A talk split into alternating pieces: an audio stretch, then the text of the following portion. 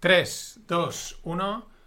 Pues hola no financieros, vamos con un vamos con un Finpix, con un variadito de cositas que he ido recopilando en los últimos días, ya tocaba, más o menos están viniendo, pues bueno, los Finpix como tal, aquellos que lleváis ya tiempo aquí en no financieros, pues ya sabéis, mezcladillo de noticias, eh, WhatsApp, cachondeo y este tipo de, pues bueno, verlo todo desde otra perspectiva, ¿no? Porque si no, es muy aburrido. Empezamos con estas imágenes. El tema es que Xi Jinping está de visita en San Francisco. El despliegue es espectacular. Han puesto vallas. Claro, San Francisco está lleno de mendigos.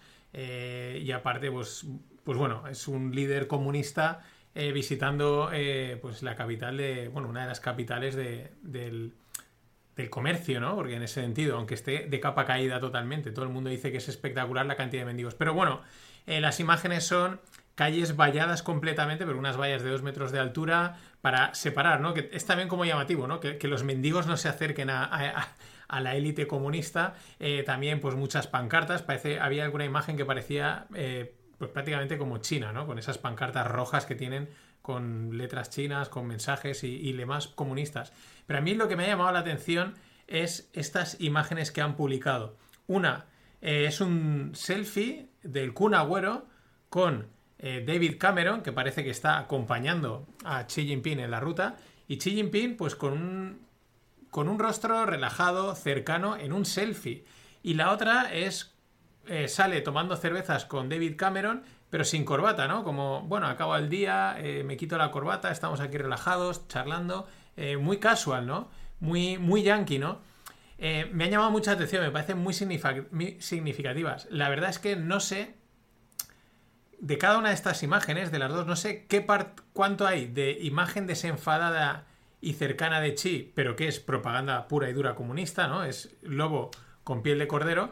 Y cuánto es, pues al contrario, me dejo llevar por el rollito yankee. O sea, yo estoy ahí en China, rollo comi y tal, pero yo, pues como le pasa a Kim Jong-un, me encanta el capitalismo, me encantan los yankees, me encanta el béisbol, el fútbol, eh, bueno, el Kun Agüero hace fútbol, fútbol, no fútbol americano, pero ya sabéis, me encanta este rollo Disney, eh, las, eh, el McDonald's y todas estas cosas. Y oye, me he dejado llevar, estoy con David Cameron, estoy en los, US, en los, United, en los States, y por qué no, dar esta imagen que es la que a mí me apetece, ¿no? Muy, muy significativas. vamos, de ahí pasamos a dos titulares que, bueno, dos titulares que se entienden eh, solos, porque Moody's cambia la perspectiva del rating de Estados Unidos a negativa, o sea, tiene una perspectiva mala respecto al rating de Estados Unidos, que eso mm, pues afecta muchísimo a, los tipos y a la valoración de la deuda, ¿no? Eh, creo que es la primera vez en no sé cuántos años que esto se plantea. No es que le hayan bajado, pero se plantea en el cambio de perspectiva. Importante. Y sale Bustic de la Fed y dice que la Fed está bien posicionada para let things happen, ¿no? Es como eh, estamos, estamos, perfectamente ubicados para no hacer nada y que tenga lo que tenga y que pase lo que tenga que pasar sin ningún problema. Básicamente ya es lo que llevan haciendo, porque si escuchamos los discursos de Powell, ellos ya han dicho que van a ir según los datos, o sea, es decir, van a dejar que las cosas pasen y luego cuando salgan los datos tomarán medidas, pero nos quieren vender ese let thing happens. También esa conexión entre let thing happens, que es dejar que la deuda eh, de Estados Unidos eh, pues se le rebaje el rating, ¿no?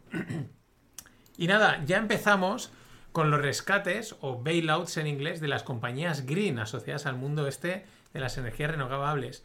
En Alemania, Siemens Energy, que es, ya sabéis que Siemens es un mega conglomerado con 25.000 líneas, pero una es Siemens Energy, está en conversaciones con el gobierno eh, alemán pues para que la rescaten. En España, Gamesa pues pide un rescate de 3.000 millones para salvar 5.000 empleos que pues la gente ha hecho los cálculos, son muy fáciles de hacer y sale a 600.000 euros por empleo.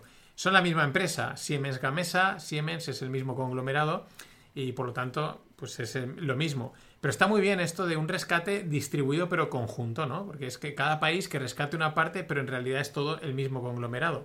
Claro, ¿qué has hecho? En repartir la mierda por un montón de países, el rollito verde, greener, eólico, solar y tal, lo has repartido por un montón y ahora pues tienes como la es un poco como la, crisis inmobiliaria, ¿no? Que decían que habían repartido eh, todos estos paquetes de mortgage bucket securities y estos paquetitos que habían hecho de deuda, de créditos, los habían empaquetado, los habían repartido por todo el mundo y luego cuando eso estalló se expandió totalmente.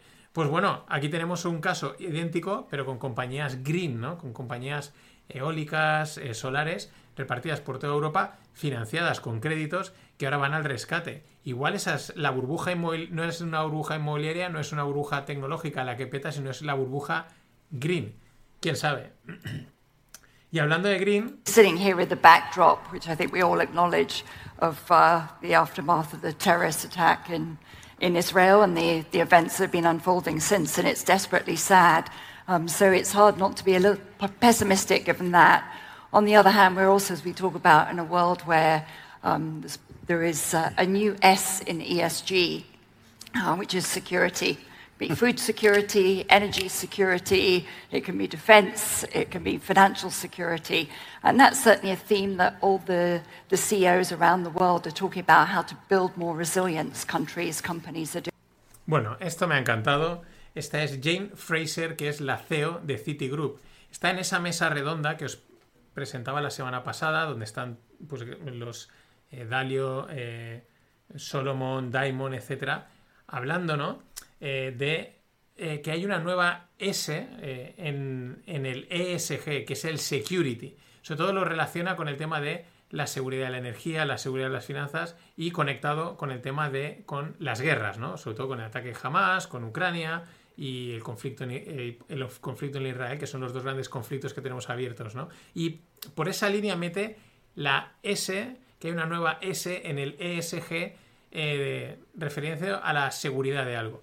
Eh, un detalle es que cuando va a decir hay una nueva S se traba la lengua. Normalmente esto te suele pasar cuando estás soltando alguna mentirijilla, ¿no? A veces se te traba un poco, te quedas ahí, mm, tienes que tragar un poco saliva porque dices la que voy a soltar es muy gorda. Y la tía lo hace. Lo podemos volver a escuchar. Si me deja Twitter, que como no me deja, pues ahí se queda. Ya lo, ya lo, o sea, ya se, se queda. Pero, claro, eh, esto es muy interesante, ¿no? Porque, eh, por un lado, está hablando de la, de la security, de que hace falta eh, pues, mm, dar seguridad. Primera, perdón, que me, estoy, que me he liado, como ya Twitter me ha, me ha roto, me he cortado ahí. Es muy interesante porque, de alguna manera, indirectamente, nos está diciendo que el tema de las guerras es un tema importante. O sea, no es un tema pasajero, no es un tema puntual, es un tema que están teniendo en cuenta de cara a los escenarios de inversión y de gestión de los próximos años. ¿no? Esa, ese es una manera de decir, tenemos que tener muy en cuenta en nuestras decisiones el escenario de incertidumbre que generan las guerras que hay abierta y que por lo tanto intuyen que van para largo. Ahí está Twitter intentando cargar el vídeo, por eso oís esos cortes. Ese es un punto, ¿vale? O sea, que indirectamente también nos está diciendo que lo que están buscando es seguridad. Ni rollos ese, ni green, ni rollos SG. Negocios que sean seguros y que por lo tanto puedan dar una cierta rentabilidad. Yo ahí le doy la vuelta, ¿no? Y cuando dice security eh, y conectándolo con el ESG, eh, lo veo como que indirectamente nos está diciendo eh, eso, que necesitamos negocios que sean seguros en rentabilidad y nada como en el ESG que tú cuando oyes ESG suena a palmar pasta. Que le vas a meter dinero y vas a palmar dinero, va a ser muy green, te van a dar muchos, eh, muchos certificados, va a estar muy guay, pero vas a palmar dinero, eso no va a ser rentable. Pero bueno, aquí ya cada uno que interprete lo que quiera. Eh, seguimos. Eh, la Fast Information es, pues literalmente, una auténtica mierda. ¿Qué es la Fast Information? Lo acabo de acuñar yo porque, igual que el ESG es una, son tres siglas, pero cada vez admite más siglas, al final le llamarán el abecedario, pues lo mismo, lo he comentado muchas veces, ocurre con estos nuevos términos que se inventan en, pues en la prensa o en Twitter o en estos sitios. Pero a mí este de Fast Information, que es uno que ya he comentado mucho y le he dedicado episodios únicamente, me parece muy importante, que es publico una información enseguida, ¿no? Tal y como sale en cualquier lado, para ser el primero en publicarla, para ganar likes, para ganar repercusión, yo publico la información y a tomar por saco. Ayer una cuenta que suele publicar cosas muy buenas, como es esta, que se llama Gurgavin, pues eh, publicaba que Michael Barry había cerrado su, uno, su posición corta, un corto que había hecho sobre el SP de 1,6 billions, eh, con una pérdida estimada de un 40%. Lo había hecho a través de eh, puts sobre el SP500, perdón, y sobre el Nasdaq. Claro, voy al hoy o a las horas, el propio Barry ponía ok o retuiteaba como riéndose, como diciendo eso no es así. Y el propio tweet lo han corregido diciendo que hay una confusión entre lo que es el valor nocional y lo que es el capital que has puesto. Es decir, tú puedes gastarte en puts 100 euros y estás a lo mejor apostando pues por 10.000 euros, ¿no? Pero eso no quiere decir que tú vayas a palmar más de los 100 euros. Esa es la primera. La segunda es que, según yo creo que Barry hizo una fortuna de unos 400, 500 millones, me parece, cuando acertó el short, creo, estoy hablando de memoria, y si perdió un 40% de 1.600, eso es que ha perdido más dinero del que tiene, lo cual en un tío como Barry no tiene ningún sentido, porque poder acertar o no, pero ese tipo de locuras no lo hace. Por eso digo que la Fast Information es una gran mierda, porque eh, ya he visto muchas cuentas que, oye, publican contenido interesante y acaban cayendo en ese, ese, ese contenido pues que genera mucha repercusión, que se han adelantado antes de tiempo y al final se lo comen. Lo que sí que es seguro es que Barry, porque ayer se publicaron como, pues no sé, en algún sitio publican informes de lo que, de posiciones de grandes inversores, y ya se publicaron varios. Se publicó de Buffett, pero algo de Buffett, pero no le he echado un ojo. Pero lo que sí que parece claro es que Barry ahora ha shorteado todo el, todo el, el sector semiconductor enterito. Ha comprado 47 millones de dólares en puts sobre el SOXX, que es, si no me equivoco, es un ETF. eh, pero bueno, también, oye, como dicen que hay que aportar valor, pues os dejo en la newsletter eh, una infografía sobre los diferentes tipos de semiconductores, porque muchas veces se habla de los semiconductores, los semiconductores, pues oye, aquí tienes los diferentes, tienes todo el esquema, ¿no? Los analógicos, los de señal, los FPGA, los ASICs, los SOCs, los CPUs, los GPUs. Bueno, pues oye, es que hay que aportar valor. Jack, surely this isn't just another case of channel stuffing. Surely a company as big as Nvidia would never do anything that isn't above board. Surely there's nothing to see here. Well, Nvidia has a long history of fraud going all the way back to the early 2000s, and so it's worth taking a look at this deal. And don't call me Shirley. What's up, guys? I'm Nobody Special, and here we go in Reuters. This one hit the tape just a few hours ago. Crypto billionaires nonprofit buys $500 million of AI data center chips. Mm, volvemos con Nvidia y quizás por eso Barry eh, le ha metido ese corto, o es una de las razones, ah, tendrá varias, para meter ese corto sobre todo el sector semiconductor. Y es que siguen saliendo los rumores y las dudas sobre los contratos que hace Nvidia. Este último que está eh, comentando este Nuke o este Nobody Special es que ahora ha aparecido un cripto billionaire que tiene una fundación de caridad dedicada al bienestar animal y ha, comprado 500 millones en chips de Nvidia, en GPUs. Así, o sea, la fundación, ¿no? La, fundación de, bienestar animal compra 500 millones en chips de Nvidia. Eh, muchas dudas, muchas dudas. Esto se suma a las anteriores, que no me acuerdo ahora cómo se llama la empresa, que había comprado, que se habían, eh, habían invertido, habían generado una deuda por ahí. En fin, muchas, muchas dudas que se van sumando y que sería una pena porque Nvidia es un empresón. Y vamos a escuchar ahora a Mike Green, que es un gran gestor, un against the box de los que molan, lo que comenta sobre IBM. A recent announcement that just came out yesterday from IBM where they're changing their 401k plan to a defined benefit plan. Now this feels insane, right? They're they're converting from a 401k plan which means they make contributions matching their employees to um, a, a, you know defined contribution plan that accumulates in the employee name and you know is um, has been by far the most popular vehicle for people to invest in a long time right they actually just announced that they're switching to a cash balance defined benefit plan where they're offering a guaranteed return to their employees of effectively treasuries plus 2% ¿Qué es lo que está comentando aquí Mike Green? Pues que IBM, que se ha caracterizado por ser muy innovadora con el tema de planes de pensiones que ofrece a sus empleados, propone o va a hacer un cambio en el plan actual. Hago aquí un paréntesis. En Estados Unidos, más o menos cómo funciona el plan de... Las pensiones son totalmente privadas lo que hacen es que están los planes for, 401k, eh, los 401k, que son como un plan de, digamos, sería un equivalente a un plan de pensiones, es un fondo en el que las empresas y los propios empleados por su parte meten dinero, ¿no? Con vistas a la jubilación y ese dinero se invierte, principalmente en acciones. Sí, sí, hay mucho riesgo. Hay mucha gente que cuando han pillado, han ido a jubilarse y les ha pillado una crisis, pues se han quedado con el 401k eh, a la mitad y se han quedado con una jubilación de mierda. Pero es así como funciona, ¿no? Y por eso aquí apunta Mike Green a que este cambio puede ser muy importante. ¿Por qué? Porque IBM siempre ha sido una innovadora en este tipo de planes y eh, podrían seguirlo muchas más empresas. ¿Qué es lo que va a hacer IBM? Pues en lugar de meter el dinero en esos 401k eh, que van sobre todo destinado a acciones, porque son inversiones a largo plazo, eh, les ofrece a los empleados un sistema de un retorno garantizado que, que, es el, los treasuries más un 2%. ¿no? En pocas palabras, renta fija garantizada. El, el invitado, o sea, no, perdón, el que le, el host del podcast le dice, claro, es que en el momento le están vendiendo a la gente algo garantizado, eh, bueno, es un éxito, la gente va a estar encantada.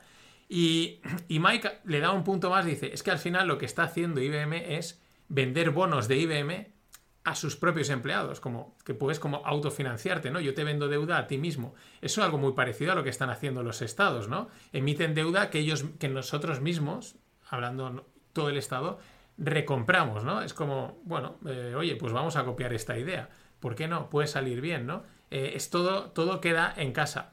Pero claro, este sería el gran impacto al que apunta Mike Green que podría tener en toda la industria de planes de pensiones de Estados Unidos y en el propio mercado. Porque estamos cambiando de, o estarían cambiando de un flujo enorme de dinero que va a las acciones a un flujo enorme que va a renta fija, ¿no? Esto, pues, es lo que apuntan. Puede tener mucho recorrido. ¿Por qué? Porque sabemos que este tipo de ideas fantásticas, cuando la empresa las plantea, es porque les es rentable desde un punto de vista de financiero. ¿Y eso qué quiere decir? Pues que los CFOs, los Chief Financial Officers y los Chief Executive Officers van a estar encantados. Y si encima los empleados dicen, oh, sí, ya, ya no quiero riesgos, que en vez de invertir en acciones, invierto en algo con un retorno garantizado y está respaldado por mi propia empresa, el paquetito perfecto financiero, que se vende solo. Eh, pero el cambio a nivel estructural que puede inducir en el mercado es enorme. Enorme porque pasamos de risk, que son acciones, a renta fija. Eh, ahí queda, ahí lo dejo. Nada más. Bueno, sí, vamos a por. Se me ha colado ese nada más. Vamos a por un último fan fact. Y es David Bisbal hablando de cultura financiera. Y como tú dices, el interés compuesto es la clave absolutamente de todo, de todo esto. Simplemente guardar un poquito de eso que, tienes para revalorizarlo a lo largo del tiempo, a largo plazo. Totalmente. Y vamos, es un consejo, vamos, que yo siempre le estoy dando a, mi, a mis sobrinos que tienen 20 años y digo, ojalá tuviera tu edad, ojalá tuviera tu edad para, para haber empezado a esa edad de alguna y... Eh, sí y no. O sea, está muy bien que David Bisbal, que tiene mucha llegada, transmita este mensaje, que en Focas para está diciendo me gusta esa parte, como decía el otro día Israel de Bitácora Bolsa, guardar un poquito, dice es un gran mensaje, guarda un poquito eh, y está muy bien, pero cuando ves que algo que, que, ha tenido tan poco recorrido ha llegado a un nivel tan mainstream como largo plazo, eh, el interés compuesto, eh, guarda ya, etcétera, dices, mm, te la están colando, ¿vale? O sea, es como que el sistema te la está colando porque no es lo mismo la capacidad de inversión y de generación de retorno que puede tener un David Bisbal que va a tener el chaval de 20 años. Como ha dicho muchas veces Joan Tubao en alguno de sus posts, y estoy totalmente de acuerdo, a los 20 años lo que tienes que hacer es gastarte el dinero y vivir experiencias. Ya más adelante empezarás a ahorrar y a planificar tu futuro. Pero esas experiencias no van a tener precio. Por eso me chirría, no digo que le haya pagado a nadie, ¿no? Pero cuando ves que el mensaje tan simple de no, no, invierte a largo plazo, etcétera, etcétera, llega hasta tal punto, mm, no sé, ahora sí, pasadlo bien y recordad, Fintuit is dead. Este es un ejemplo.